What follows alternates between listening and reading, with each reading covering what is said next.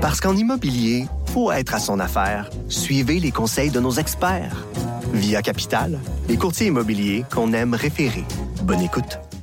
Devant le, niveau de, confinement qu'on a adopté euh, ici au Québec, euh, au Canada, c'est normal que les gens se posent des questions. Ils regardent d'ailleurs en disant est-ce qu'on était obligé de faire ça? Est-ce qu'on se devait d'aller aussi loin? Et là, il y a comme une espèce de, de, de village d'irréductibles que tout le monde regarde, la Suède tout le monde se dit, oui, mais eux ont pas euh, utilisé les mêmes mesures, ils s'en sortaient pas si mal. Là, on voit que la situation est en train euh, d'évoluer. Je sais qu'il y a beaucoup de gens qui se posent des questions et je voulais euh, qu'on puisse discuter avec quelqu'un qui est là-bas, qui le vit au quotidien, voir comment ça se passe. Il y a Juliette Robert, qui est une Française qui demeure en Suède depuis plusieurs années, qu'on va aller rejoindre au bout du fil. Madame Robert, bonjour. Oui, bonjour. Merci d'avoir accepté l'invitation, c'est fort, euh, fort apprécié. Dites-moi, je dis que la Suède fait beaucoup parler. Est-ce que vous le ressentez chez vous, que les yeux de la planète sont, sont tournés vers euh, vous avec un, regard un peu pantois, un peu désapprobateur? Est-ce que vous le sentez en Suède?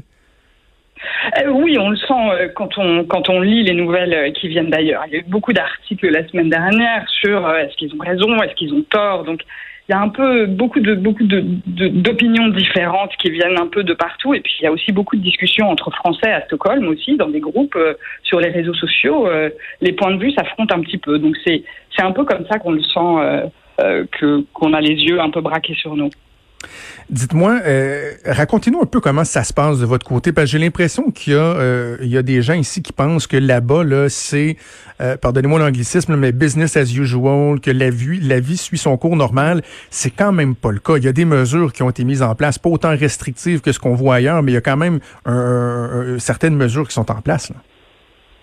Oui, tout à fait. il y a quelques interdictions. Par exemple, il ne peut pas y avoir d'événements ou de rassemblements de plus de 50 personnes. Euh, les universités ont également été fermées. Et puis, euh, il y a un an, interdiction d'aller dans les maisons de retraite pour aller voir euh, ses grands-parents ou des personnes âgées. Euh, donc ça, ça fait partie des, des, des interdictions. après, il y a des recommandations assez fortes. Par exemple, dans les, dans les restaurants, ils doivent vraiment éloigner les tables de plus de 1 mètre ou 1 mètre 50. il ne peut plus faire de service au bar. donc, il, les buffets sont fermés. Enfin voilà, il y a quand même, il y a quand même des interdictions. Et puis, on voit que la vie est quand même au ralenti. J'ai trouvé bien intéressant de voir que euh, il y a certaines personnes qui tentent d'expliquer euh, le fait qu'on est capable d'avoir euh, des mesures un peu moins restrictives en Suède vient du fait que les Suédois, il y a quelque chose qui, qui est ancré dans, dans les mœurs, là. la distanciation sociale, la discipline, le sens du civisme. Est-ce que c'est effectivement votre, votre lecture de la chose aussi, puis comment comment ça se traduit au quotidien ça? Alors, je pense que tout le monde sait maintenant ce que c'est la distanciation sociale, euh, en tout cas le, terme et la manière de le, de le, de le vivre et de l'appliquer. Après, je pense que c'est aussi appliqué à différents, euh, différentes échelles. Il va y avoir des gens euh, qui vont vraiment le respecter scrupuleusement parce qu'ils se sentent vraiment la, responsabilité. L'État a fait appel à la responsabilité personnelle des gens, donc ils se sentent très responsables. Et puis, évidemment, à l'autre bout, il va y avoir des gens qui vont continuer un petit peu comme avant euh, continuer à sortir, avoir euh, les amis souvent. Donc, on a un peu tous les cas de figure et ça ne dépend pas forcément de, de, de l'âge, en fait. Il y a un peu de tous les milieux et de, de, tous les âges qui respectent ça. Mais je pense qu'il y a quand même un sens de la, de la responsabilité mhm. euh, qui, j'espère, euh, va, va, va fonctionner. Mais bon, c'est pas forcément le cas pour tout le monde. Euh, n'empêche, euh, Madame Robert, la situation a quand même euh, évolué pas mal au cours des, deux dernières semaines. Ben, juste dans la dernière semaine, le nombre de décès a presque été multiplié par trois. Hein. Le dernier bilan que j'ai vu, on parlait de 870 mm-hmm. décès pour 9685 cas. J'ai fait l'exercice parce qu'on a des populations en termes de, de taille similaires entre le Québec et la Suède. La Suède est rendue mm-hmm. avec un taux de décès par million d'habitants à 86. Au Québec, nous, on est à 25. C'est une, une différence qui est quand même assez importante. Est-ce qu'il commence à avoir une remise en question en Suède? Il y a toujours eu un peu des, avis euh, contraires. Il y a eu une lettre qui a été signée par, euh, par 2000 euh, scientifiques et, autres, pas forcément tous scientifiques, qui disaient il faut des mesures plus strictes, il faut des mesures plus strictes. Mais c'est compliqué. Là, je ne vois pas encore le, gouvernement changer de, de, position. Et puis surtout, le gouvernement suit les recommandations de, de l'Agence publique de santé, qui pour l'instant n'a pas encore changé de, de recommandations. Après, je pense qu'ils voient aussi les choses sur le long terme en se disant euh, demander à des gens de rester confinés pendant un mois, est-ce que c'est vraiment vivable ou est-ce qu'il faut faire les choses plus progressivement et voir à chaque fois, chaque jour, comment ça évolue euh, pour essayer de, de, de maximiser le, le, temps que les gens ont dehors ou à l'intérieur.